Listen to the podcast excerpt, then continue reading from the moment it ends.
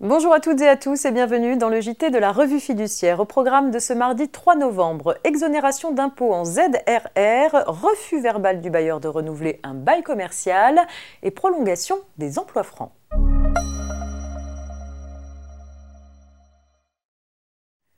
Les entreprises qui s'implantent dans une zone de revitalisation rurale ou ZRR peuvent sous certaines conditions bénéficier d'une exonération totale puis partielle d'impôt sur les bénéfices.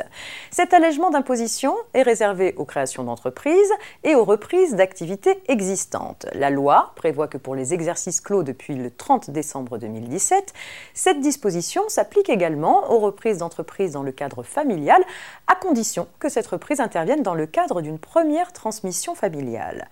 Or, selon les commentaires de l'administration fiscale, cette tolérance s'applique aux seules opérations de reprise réalisées à compter du 30 décembre 2017. Ce n'est pas l'avis du Conseil d'État qui estime que cette restriction n'est pas conforme à la loi et contraint le fisc à modifier sa position.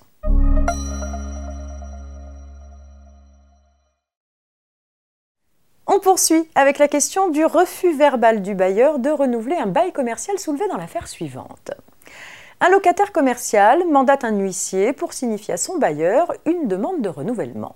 Le bailleur déclare alors à l'huissier qu'il refuse de renouveler le bail car il souhaite reprendre son bien. Une déclaration consignée par l'huissier dans son acte. Fort de ce refus, le locataire rend les clés au bailleur puis l'assigne en paiement d'une indemnité d'éviction. Le bailleur étant décédé, ses héritiers poursuivent l'instance refusant de payer l'indemnité d'éviction. Ils prétendent que le refus de renouvellement exprimé oralement n'a pas pu être efficace. En effet, la loi prévoit précisément que le bailleur doit faire connaître au locataire son refus de renouveler le bail par acte d'huissier. En l'absence d'un tel acte, le bail s'est trouvé renouvelé, privant le locataire du droit à une indemnité d'éviction. La Cour de cassation approuve cette argumentation. Cela vaut même si la déclaration du bailleur a été consignée dans son acte par l'huissier de justice, lui signifiant la demande de renouvellement du bail du locataire.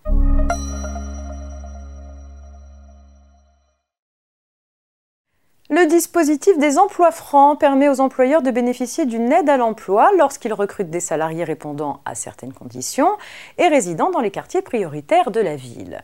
Il doit s'agir d'embauches en contrat à durée indéterminée ou en contrat à durée déterminée d'au moins six mois. Un décret vient de prolonger le dispositif de un an, soit jusqu'au 31 décembre 2021. L'aide est également renforcée pour les contrats signés avec des jeunes de moins de 26 ans du 15 octobre 2020 au 31 janvier 2021. Dans ce cas, pour une base temps plein, elle va jusqu'à 17 000 euros sur 3 ans pour un CDI jusqu'à 8 000 euros sur 2 ans en cas de CDD. Fin de ce JT, je vous donne rendez-vous demain. Très bonne journée.